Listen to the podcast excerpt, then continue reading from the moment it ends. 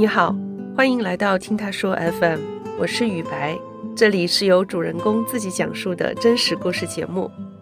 首先跟大家说一声抱歉啊，因为最近编辑部里面几个小伙伴同时都感冒了，所以大家也能听到我的声音比较沙哑，比较有磁性，希望你们不要介意。在故事开始之前，我想问大家一个问题：你了解情趣用品这个行业吗？以前单是提起情趣用品这四个字，很多人都会觉得不好意思。开在小巷子里的情趣用品店，也很少有人敢走进去。但随着新一代年轻人思想的转变，对这类用品的看法和需求发生了巨大的改变。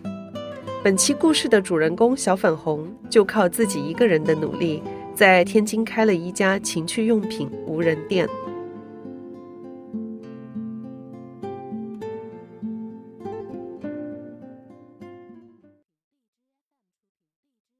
我是小粉红，九五年的，现在在天津这边开了一家情趣用品店，是当做一个副业来做的。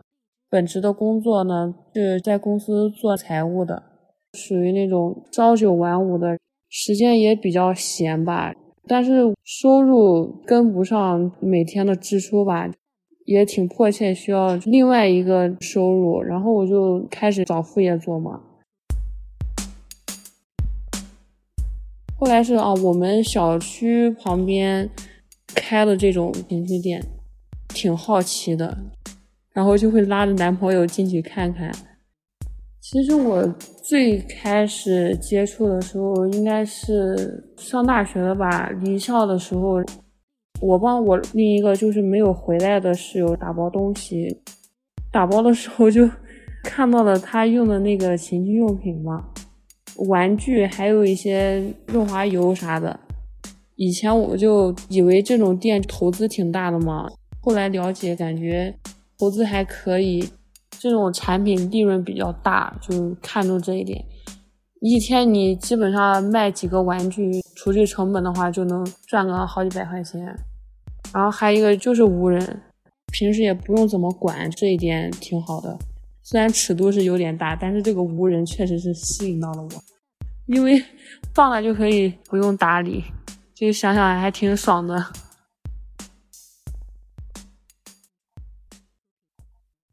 我肯定用过呀，正常人都会有这个需求。自从谈了男朋友之后，就觉得性这方面还有这些产品啊、玩具啊，就挺正常的。反正我思想应该算是还可以吧，挺奔放的吧，不然也不可能就开一家这样的店，自己也接受不了。刚开始的就是很基础的那种产品，像避孕套。后来开店的时候就发现，现在这些玩具做的真的是花花绿绿的，有的你就根本就看不出来，就不会往那方面想，挺神奇的。有那种像小海豚一样的那种，还挺可爱的。现在就是二十多岁的小姑娘就喜欢买这种，或者是那种比较娇小一点的那种跳蛋，放在包包里的根本就看不出来。厂家那边有什么新品的话，我给我寄过来，然后我都会看一下，很好奇的。有人找我来买的时候，就会帮他们推一些新产品嘛。店里面贴的不是有我的微信吗？然后就会问我什么产品好用啊，就是适合呀，接受程度是怎么样的，然后我就给他们推荐，他们就觉得挺那个的，还要找我二次购买。有时候店里面上什么新的产品，都会给闺蜜疯狂安利，然后我就说我店里的顾客就用这个体验感怎么怎么样，反正我是送他的，不要白不要。他是属于不太好意思的那种，然后我就每次拿他这个开玩笑嘛，相互调侃。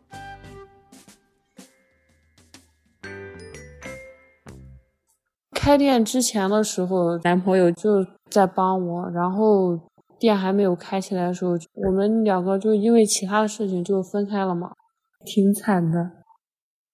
刚开店的时候吧。勇气也是一部分，然后还有找合作的厂家，开这个店就自己很难全部都搞定嘛，因为还要找店面，然后装修什么的，然后就想着找一个加盟商靠谱一点的。然后当时就网上说的天花乱坠的，这个加盟商那个加盟商都不是很靠谱吧。然后我自己也比较了很多，后来就遇到现在这个厂家，然后感觉服务还挺好的，挺专业的。然后到现在每个月都给我店做活动。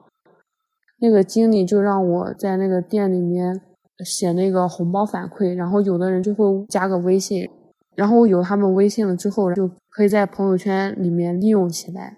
比如说月底你要卖一个玩具，然后你就搭配一些避孕套，然后来卖，说不定哪天就找我买了。这个店完全是我的心血。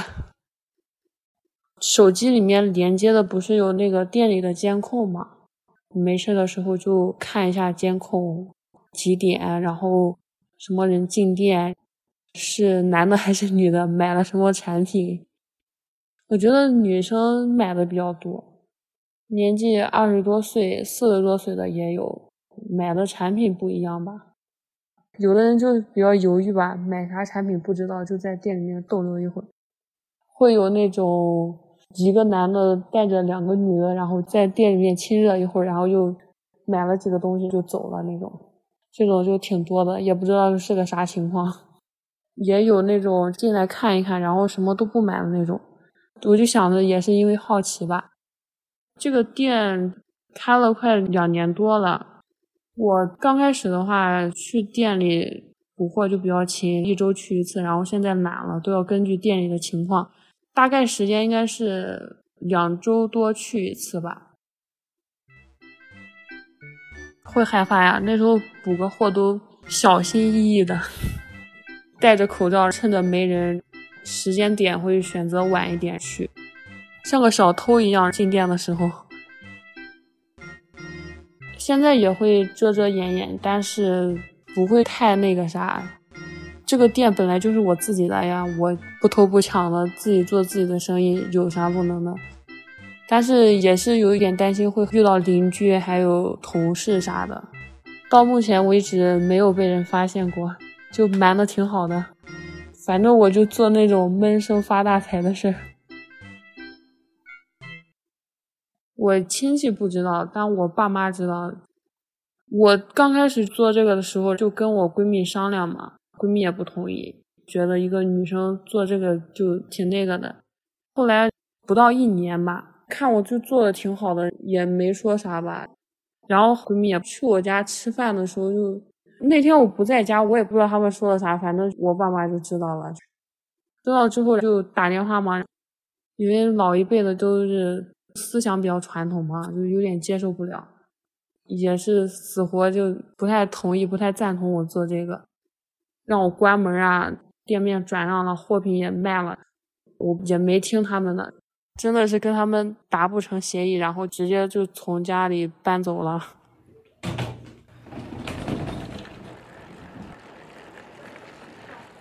确实在家里面住，就是上班也不方便，正好就有个机会可以自己搬出去了，咬牙坚持到现在。而且他们看我店里的生意。做的还可以，然后，哎，谁会嫌钱多呢？反正就就任由我去了，睁一只眼闭一只眼呗。因为这个行业的特殊性，在传统的观念里，多少带着一点性开放的偏见。小粉红也遭受了一些非议，甚至是遭到了网友的骚扰。网上比较多一点吧，就以为你一个女生开这种店。觉得你就是可以跟别人随便约的那种，就是言语上不尊重你啊，因为你做的是这个行业，就会把你想的就是很肮脏的那种，就他们自己都有那种，哎呀，有点难以启齿的那种，要么就拉黑，然后要么就删了，眼不见心不烦。在这两年当中，有遇到过比较。能看对眼的男生，但是我做这个不是每个人都能理解的。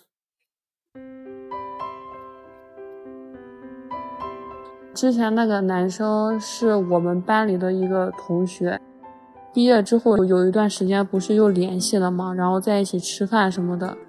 因为我们两个人都是单身，然后又挺能聊得来的，然后他就有想在一起的想法，但是我觉得我肯定要把我自己的这个情况说给他，但是他父母是着急想抱孙的那种，然后想让我同学赶紧结婚，好像是不太能接受我是这么的一个情况，大概就这么个意思，在一起的话就不要开这个店了。我就觉得不能阻止我做一件自己喜欢的事情吧。如果是这样的话，还不如不在一起。所以我就放弃了。到现在目前为止，没有遇到其他心仪的。我希望我另一半是比较支持我的。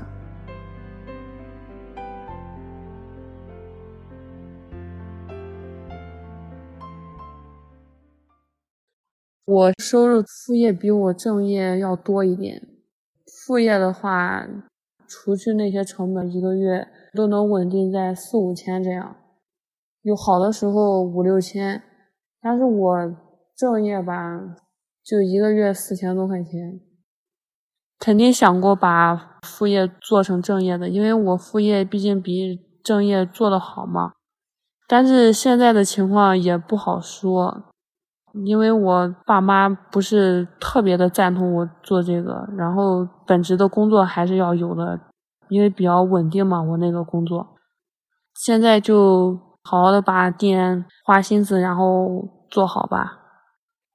信这个东西 是不分淡旺季的，平时还挺稳定的，但是偶尔有个那种节日呀，像圣诞节、情人节呀，销量会比平时多个好几倍。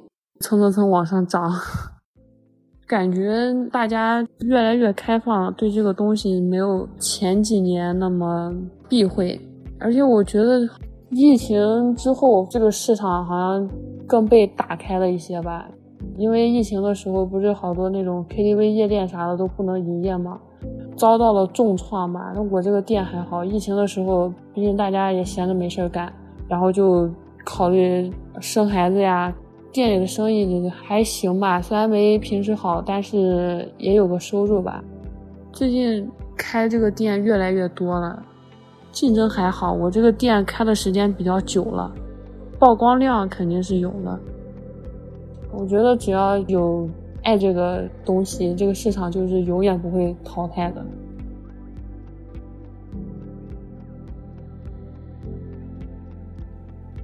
根据2020到2025年中国情趣用品行业市场全景调研与竞争格局预测报告显示，在过去三年间，中国情趣用品行业市场规模整体呈现快速增长的趋势。近年来，中国的情趣用品消费额超过了一千亿元人民币，消费旺盛区域主要分布在北京、上海、广州这些城市，其消费主力主要为青壮年。其中，十八到二十九岁的购买者占了百分之六十五，三十到三十九岁的占百分之二十六。听完小粉红的故事，你会不会对情趣用品有新的看法呢？欢迎在评论区留言。你现在正在收听的是真人故事节目《听他说 FM》，我是主播雨白。如果你想分享你的故事，或是倾诉你的困惑，请跟我们联系。愿你的每个心声都有人倾听，每个故事都有回音。